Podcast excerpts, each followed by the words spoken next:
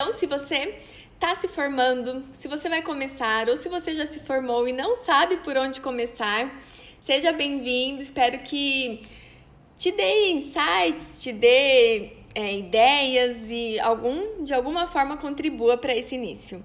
E se você conhece alguém que também se identifique com a nutrição materna infantil, compartilha com ela, convida ela para assistir também.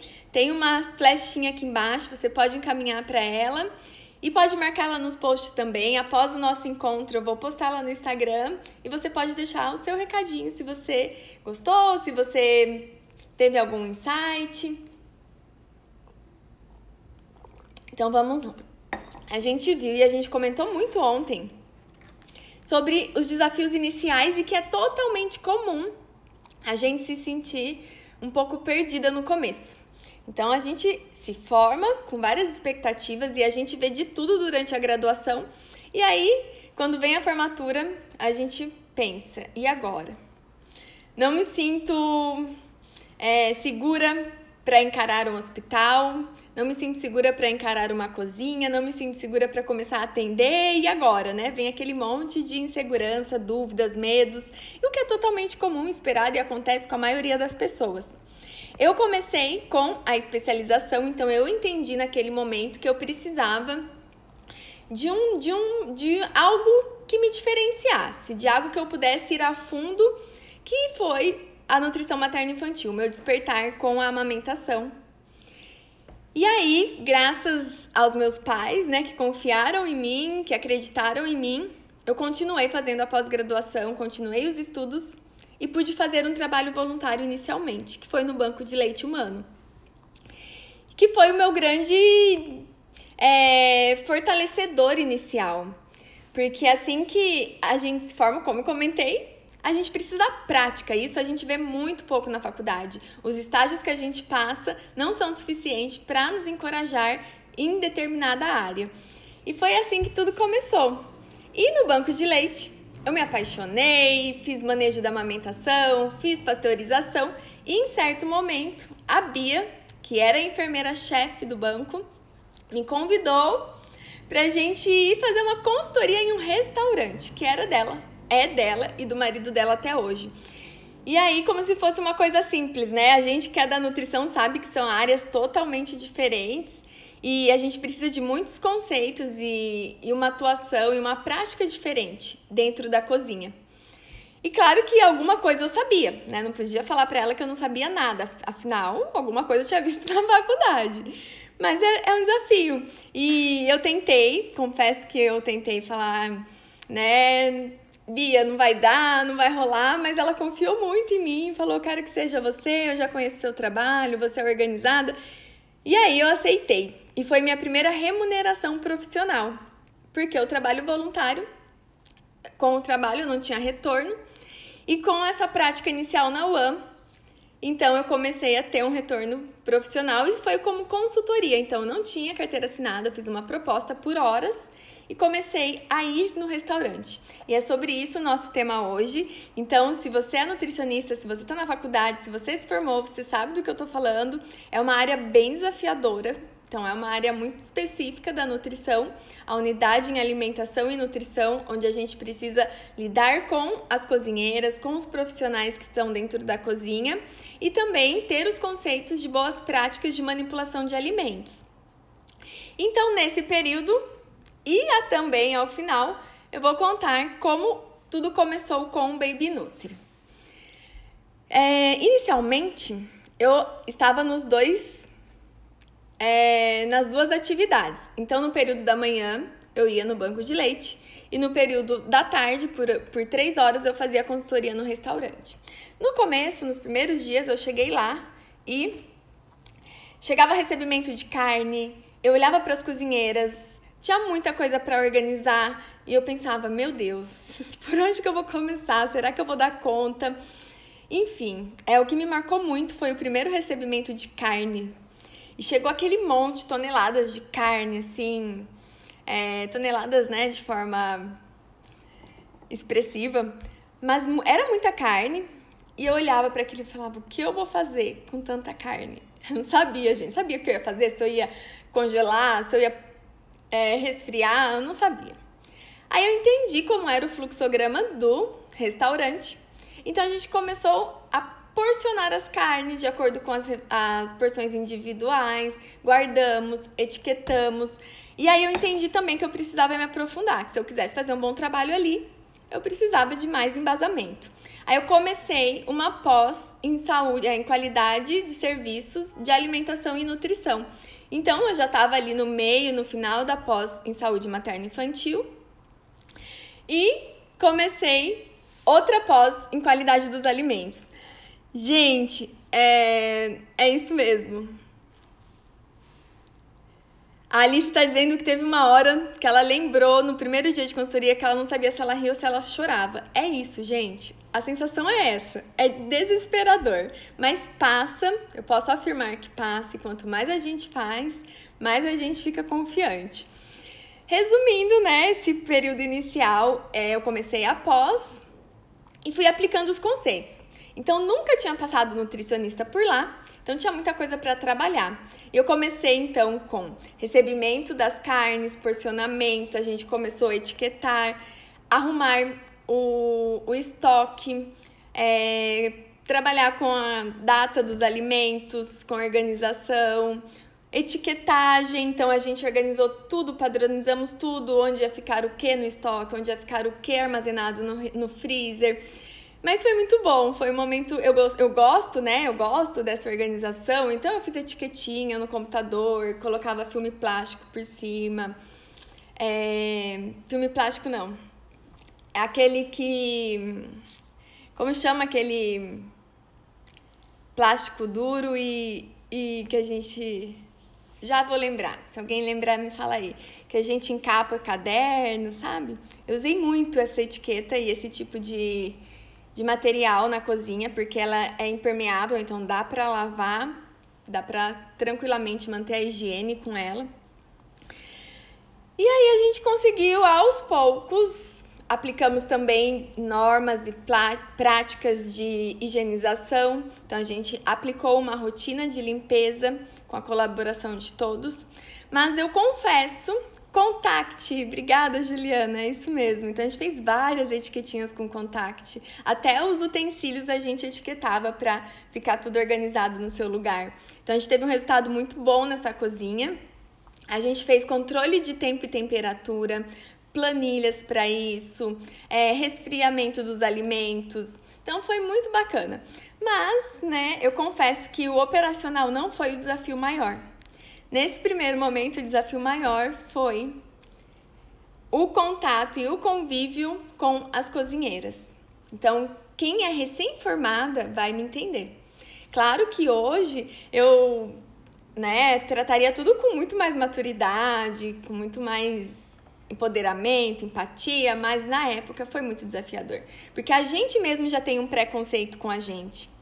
Então você tá ali orientando pessoas que fazem isso há anos, que fazem isso com hábitos enraizados desde a sua criação, da sua casa, já fazem ali na unidade, muitas vezes estão ali há anos, como era o caso, e aí você chega e quer que elas façam diferente. Então você, uma recém-formada, né, muito mais jovem, muitas vezes você tem idade para ser neta delas, e aí você quer orientá-las a fazer diferente. Então esse foi meu desafio maior. Muitas vezes é, eu terminava o trabalho, terminava o dia ali à tarde, ia pro carro e não conseguia ir embora porque eu chorava muito. Eu chorava, eu era desafiada o tempo todo, eu era, eu não era respeitada. E aí aquilo mexia muito comigo, né? Porque eu só tava querendo fazer meu trabalho. e, e, é isso, gente. Então, se você tá recém-formada, ah, eu conheço muitas, muitas, muitas pessoas que passam pela UAM porque é uma forma que, de trabalho inicial muito rápida, né? Tem muita oferta no sentido porque o salário é baixo. Então, é... ah, uma dica, eu não tive carteira assinada. Eu comentei ontem que eu nunca tive carteira assinada, que eu optei sempre por ser autônoma. Então, a minha proposta foi de horas trabalhadas. Então, eu consegui fazer um salário melhor porque eu trabalhava por horas. Então, eu ganhava equivalente ao piso da nutrição para trabalhar três horas por dia de segunda a sexta. Na época o piso era muito baixo, era em torno de 1.200, 1.500 reais. É, espero que hoje esteja muito melhor, mas infelizmente ainda a gente precisa, se a gente quer se diferenciar, não dá para contar muito com o piso salarial do nutricionista. E aí foi passando o tempo, a gente foi conquistando mais resultado. Elas também dentro da cozinha foram compreendendo que era bom trabalhar assim, que depois trabalhar numa cozinha mais limpa, mais organizada, era mais prazeroso, né? Tinha mais eficiência, era melhor para todo mundo. Trabalhar num lugar organizado é muito bom. E aí a gente foi aos poucos conquistando. Depois do desafio inicial, veio o próximo desafio. A proprietária chegou em mim e falou: Nós não temos padrão de receitas, porque as cozinheiras que estavam lá estavam há muitos anos e já dominavam o cardápio. E era de certa forma padronizado, né? Não tinha muita diferença de sabor de um dia para o outro, mas não tinha um padrão de receita. E ela ficava, claro, refém das cozinheiras mais antigas. E ela me chamou para essa ação. Então eu quero a ficha técnica de preparação. Eu falei, bom, né? Vamos lá? Mas não foi simples porque as cozinheiras não me ajudavam. Elas não foram boazinhas e falaram: olha, essa receita eu faço assim, assim, assim. Muitas vezes elas, eu tô com pressa, tô, não dá tempo agora não. Ia fazendo, ia fazendo, ia preparando. Era um, uma loja, uma, um restaurante de derivados do milho. Então tinha pratos é, com self-service, sabe? Prato pronto, com várias coisas de milho, creme de milho, milho cozido, tinha pamonha, tinha curau, tinha pratos com carne, enfim, vários tipos de carnes. E aí, o que eu fazia? Ficava em torno delas, observava tudo, e, e elas iam colocando, ia jogando os temperos, ia jogando os ingredientes e eu ia anotando. Uma colher disso, uma colher daquilo. Ia fazendo a minha ficha técnica do jeito que dava. Depois, eu ia, depois de, do almoço pronto, no, no, numa, num momento mais tranquilo, e ia pesar tudo. Aí eu pegava tudo novamente, duas colheres de tempero, ia lá e pesava, porque a ficha técnica a gente precisa ter os ingredientes, a medida em peso e a medida caseira e o modo de preparo. Então eu fiz isso com inúmeras receitas. O receituário, a ficha técnica ficou gigante. E eu fiz tipo bem suado mesmo, né? Mas deu certo. Hoje eu fico pensando, nossa, como né, a gente tinha disposição assim, porque era ia acontecendo, né? Uma coisa ia levando a outra. E aí, de repente, ficou tudo pronto. A ficha técnica ficou ótima, mas pergunta se elas seguiam. Não, né? A ficha técnica ficava lá. Mas é importante porque quando entra novos funcionários, a gente consegue ter um padrão e consegue ter uma forma de orientá-los de acordo com o que está sendo feito ali dentro, né? E então a gente, enfim, né, passa por esses desafios que não é fácil. Muitas vezes, muitas vezes eu chorei. É, Poucas vezes eu chorei lá dentro, mas muitas vezes eu chorei quando eu saía de lá. A minha mãe tá aqui, ela sabe, ela pode confirmar que eu ligava muitas vezes para ela chorando. Mãe, hoje elas falaram isso. Uma das vezes que mais me marcou nesse período foi que uma das funcionárias, ela tava tão rebelde, né? Ela não, tipo, não queria seguir as orientações e era uma manhã nesse dia próximo do horário do almoço, na verdade, e ela olhou para mim e falou: Eu não aguento mais. Faltou pouco para eu abandonar tudo isso daqui hoje e ir embora. Aí eu pensava: Meu Deus, se essa cozinheira vai embora, quem vai servir o almoço, sabe? Então é realmente um desafio grande. Principalmente emocional, né? Que na época, na, naquela fase, a gente tem muito pouco, porque a gente se sente insegura. Então, como a gente vai ficar segura e estar confiante se a gente não acredita, né?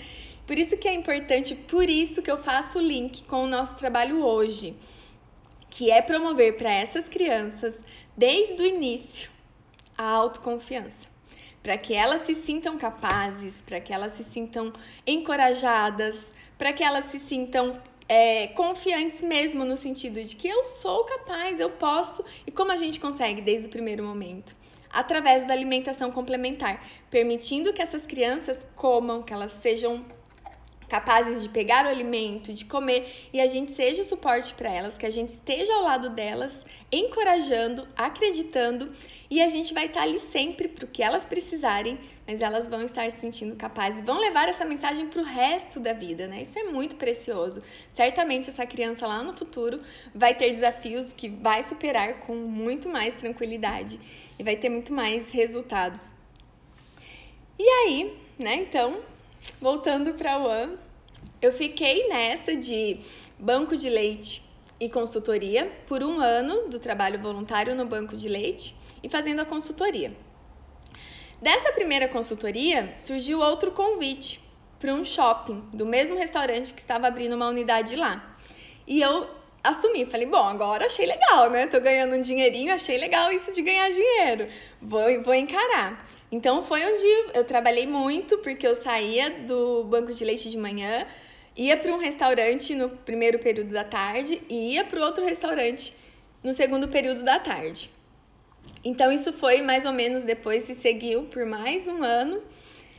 E no banco de leite, quando venceu o meu contrato, é, eu cheguei e falei, Bia, agora, né, na minha mente, não dá mais para ficar, porque é, eu já estou aqui há um ano de trabalho voluntário, já contribuí bastante, né? É, a gente teve uma troca muito boa, eu aprendi bastante. E eu estava muito triste em sair, porque ali era a minha paixão, era o que eu fazia com muito amor. E eu disse para ela que, que, que não dava para continuar, no sentido porque agora eu também estava com outras formas de trabalho, com outra pós-graduação e queria fazer acontecer o Baby Nutri. Então, o trabalho, a ideia de personal diet continuava. E ela chegou em mim, eu ia sair na quinta-feira. Na terça-feira, ela me deu a notícia de que eu não iria sair do banco de leite. Aí foi uma alegria, porque eu não queria sair realmente. Aí ela disse: A gente conseguiu, eu não te falei nada, mas a gente entrou com um pedido para você ser uma prestadora de serviço. Então, como o banco de leite é estadual, só concursados que entram, não teria como eu ser efetiva lá dentro.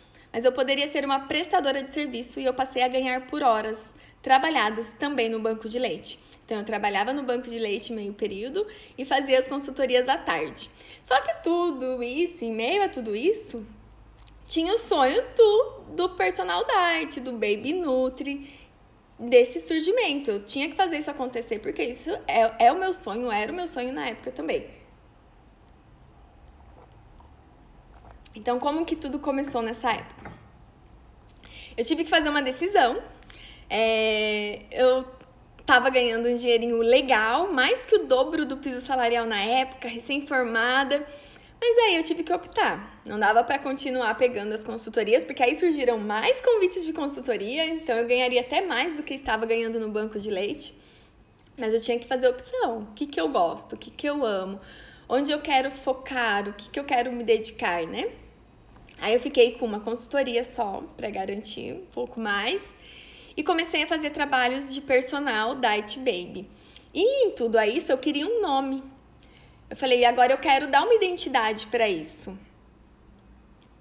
Eu quero dar um, um, um fazer, dar uma forma, né, para esse trabalho materno infantil.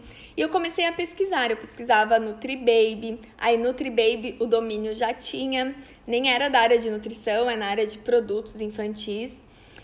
Então não conseguiria fazer o site nutribaby.com.br, que era o meu desejo maior na época. Aí eu contratei uma agência e essa agência fez a pesquisa para mim e estava disponível o Baby Nutri.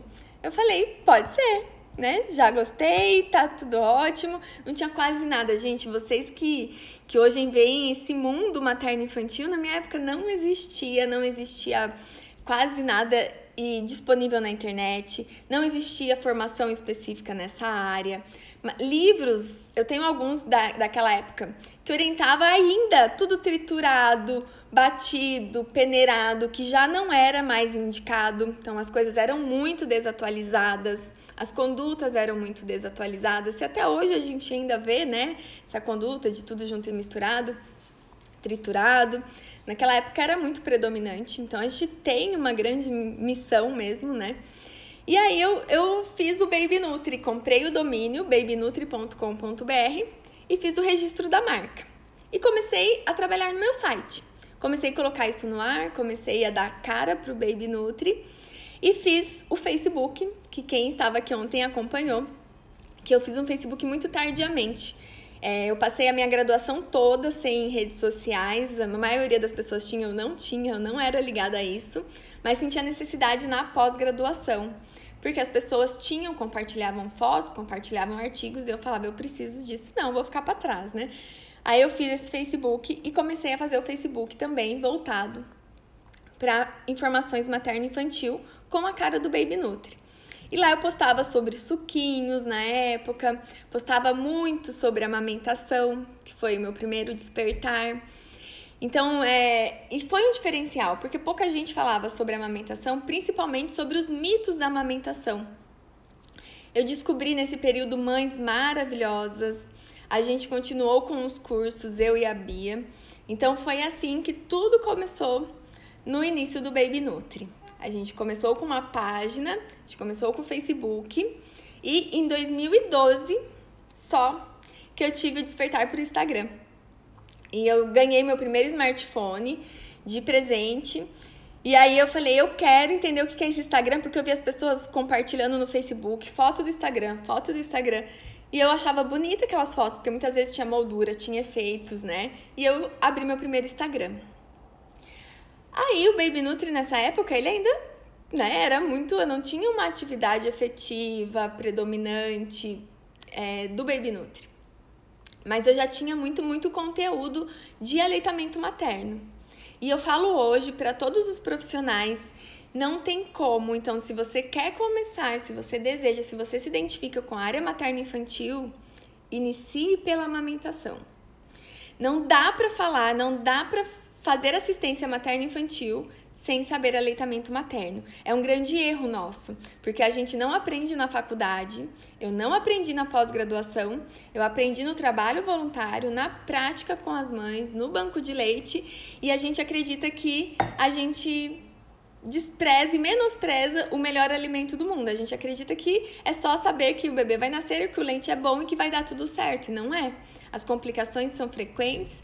É, o desmame ele é predominante. Menos da metade das crianças hoje são amamentadas. Então a gente precisa, é nosso dever enquanto profissional, e não importa se você é materno infantil, é o dever de todos, porque o, o leite materno é o primeiro alimento do mundo, mais completo. Então, principalmente nós que somos nutricionistas, temos que apoiar, incentivar e promover o melhor alimento do mundo.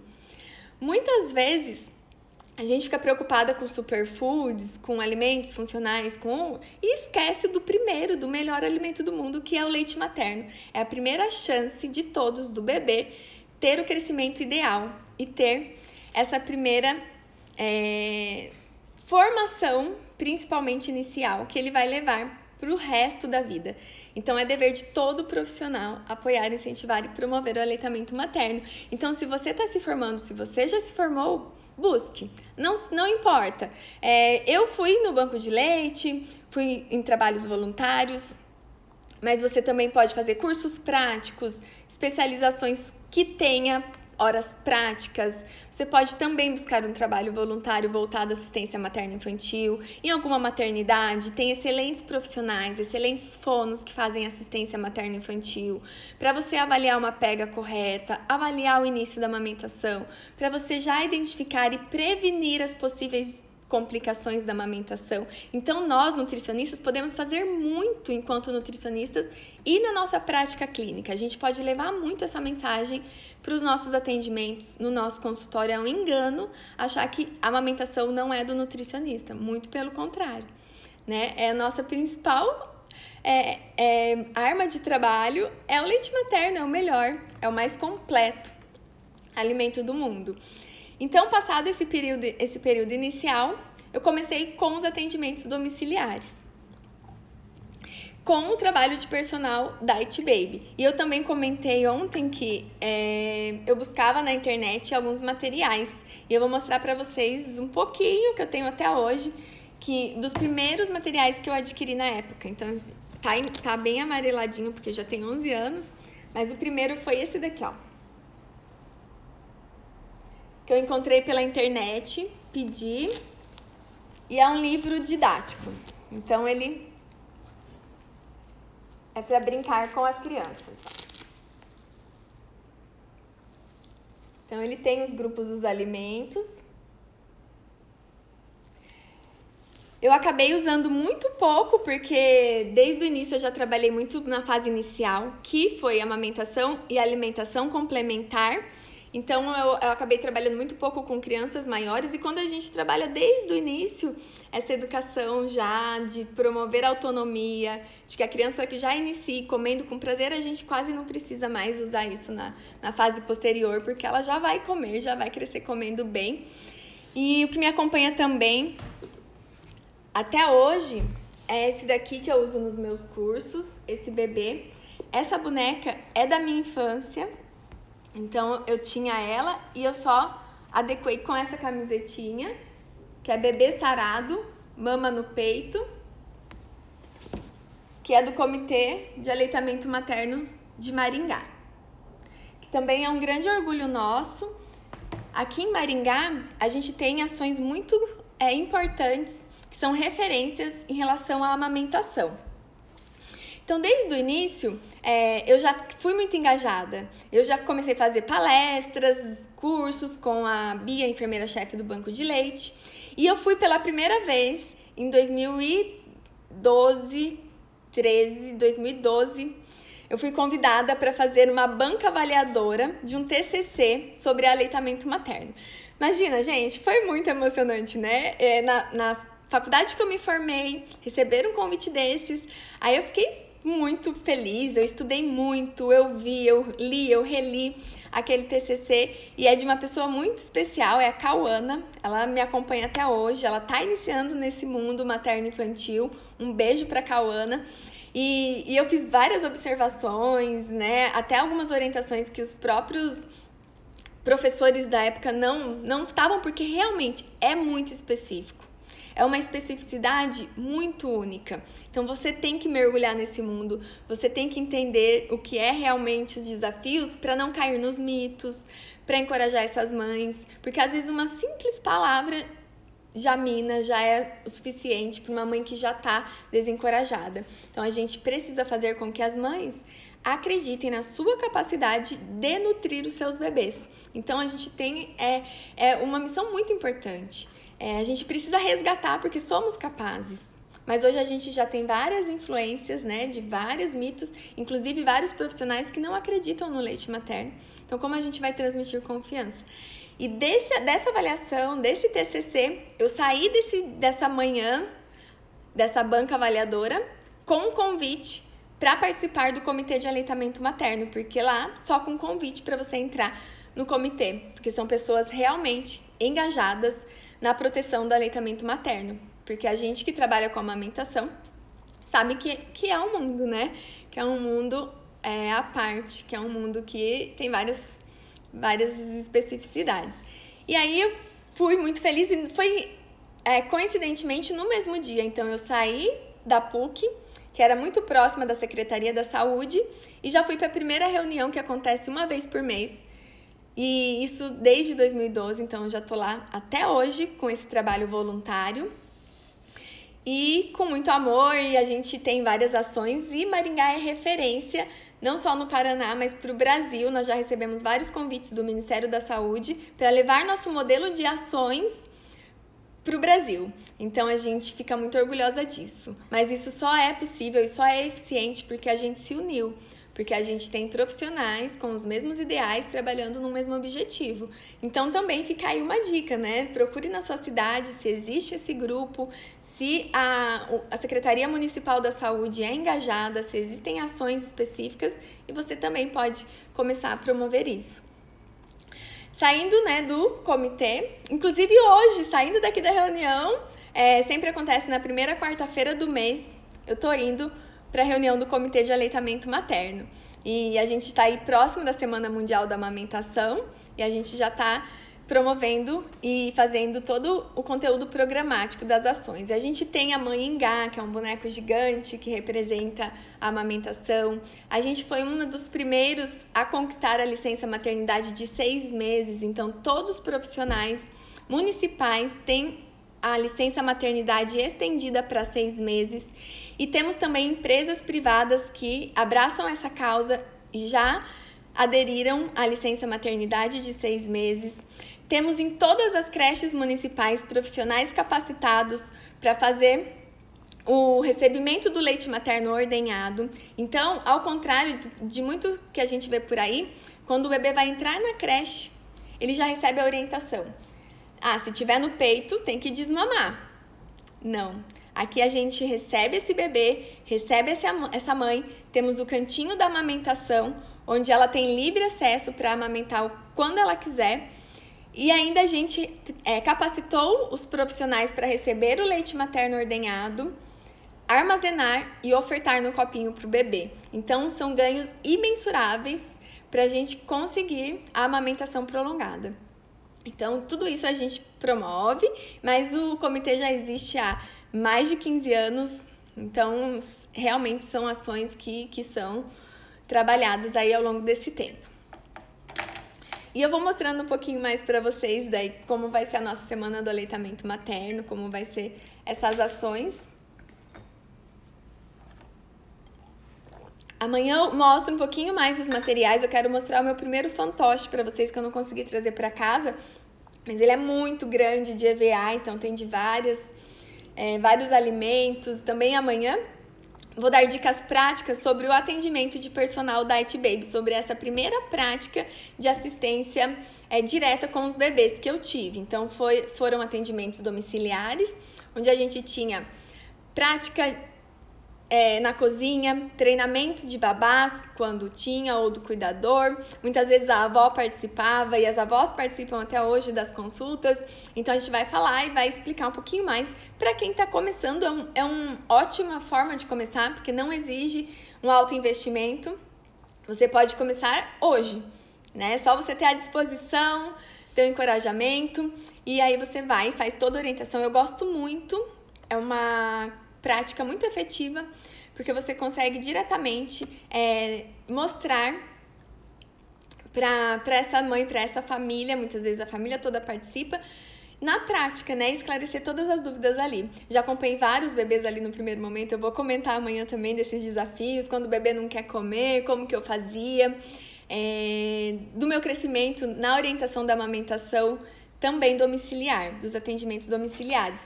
Então agora eu preparei aqui pra gente finalizar, vou reservar um tempinho para esclarecer algumas dúvidas de vocês sobre hoje, sobre o nosso encontro, sobre eu quero saber o que vocês estão achando.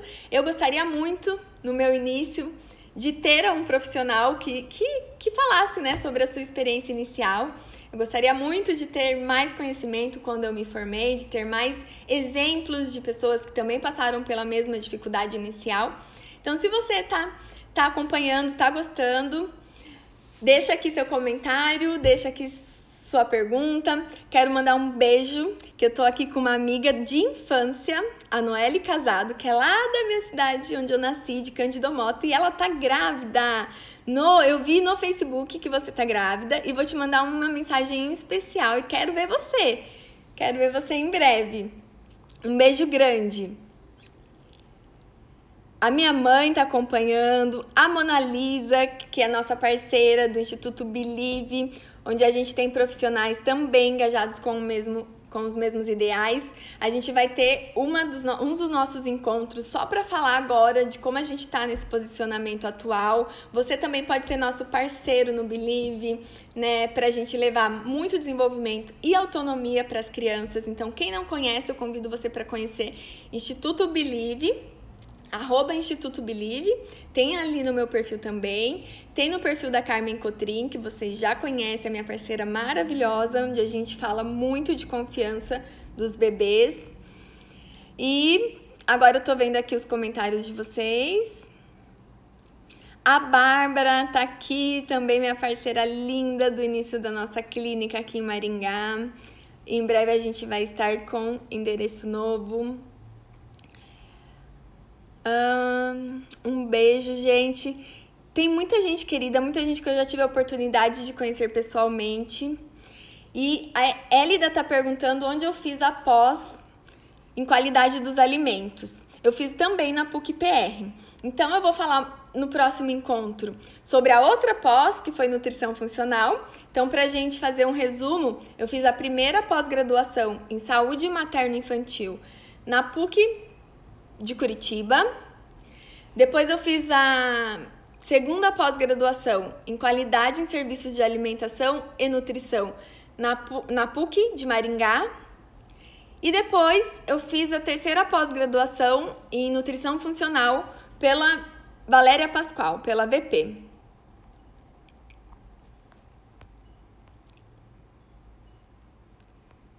Obrigada, gente. Um beijo para todos. Um ótimo dia. A gente se encontra amanhã. A Liv que tá aqui, a Liv é minha amiga do Instagram, foi uma das primeiras amigas que ali que a gente começou uma amizade virtual e a gente não se conhece pessoalmente ainda. Mas é como se a gente se conhecesse, né, Liv? A Karen dizendo que tá amando ouvir os relatos e as experiências. Obrigada, Karen. Já quero uma blusa dessa. essa blusa aqui. Karen, se eu te falar que essa blusa é de loja de departamento, sabe? É, é da Zara e é infantil.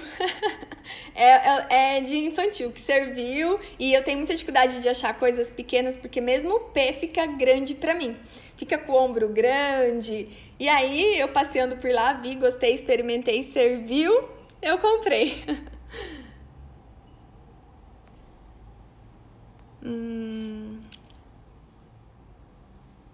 Um beijo, tá sendo muito bom. A Simone se formou em 2013 e tá se apaixonando pela área materno-infantil. Obrigada. Seja bem-vinda, é um universo maravilhoso. É um mundo sem volta. Quando a gente se desperta, não tem volta. A Mari, a Mari dizendo que as crianças devem adorar esse carinho todo. Obrigada eu acho que, que, que, que se atrai mesmo, né? Todo mundo aqui tem um propósito, tem uma missão, tem algo que faz os olhos brilharem e quando a gente encontra, né, não, não tem volta. A Jana está em Londres e está muito feliz por conseguir assistir a live. Uhum. Nossa, a Erika falando que eu gosto de estudar, hein? Obrigada. Ah, a gente precisa, né, estudar. Aí foi como eu disse, foi tudo levando, né? Primeiro eu busquei por isso, por essa paixão materno-infantil. Depois eu me vi na prática da, da UAM, que eu sou muito grata, eu aprendi muito também com isso. Eu acredito que todos devem passar pelo menos um pouco, porque a gente tem muita noção, muito embasamento. Depois, ah, eu também dei cursos para profissionais para funcionários de boas práticas de manipulação de alimentos. Foi uma forma ali também de conseguir uma rendinha extra no, no começo, dando essas palestras. Então eu é, fazia, é, agrupava né, as pessoas, os turnos. Aí o restaurante me contratava e eu dava o treinamento de boas práticas de manipulação de alimentos. Então eu só fui realmente compreender os cuidados com os alimentos nesse período, na prática. Entender ali o resfriamento, o tempo em temperatura, todos os cuidados, o que pode, o que não pode, né? Não pode usar guardanapo de pano, não pode usar bombril, não pode usar adornos, tudo que não pode, tudo que não deve fazer dentro de uma cozinha ali, na prática. Isso a gente leva muito desses conceitos, desse conhecimento para o atendimento clínico. Para o trabalho de personal da It Baby, quando a gente vai para a cozinha orientar uma família. Então, foi foi muito importante. Sou muito grata por tudo. Obrigada, pessoal. Então eu desejo um dia lindo para vocês. Uma manhã incrível. Tô indo agora, começa às 8 pro Comitê de Aleitamento Materno e eu também vou compartilhar mais sobre isso com vocês.